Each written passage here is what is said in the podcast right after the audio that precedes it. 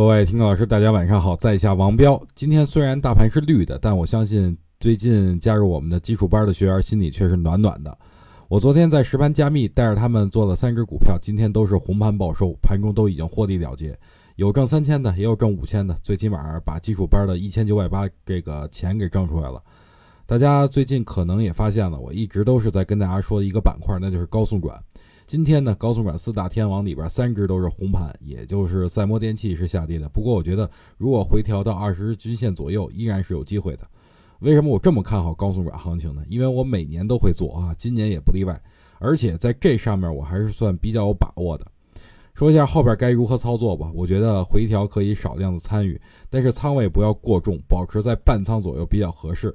因为目前较为知名的一些游资啊，都在场外观望，可能他们都在等两会结束以后的行情的变化吧。所以咱们手中留一部分钱，以备不时之需。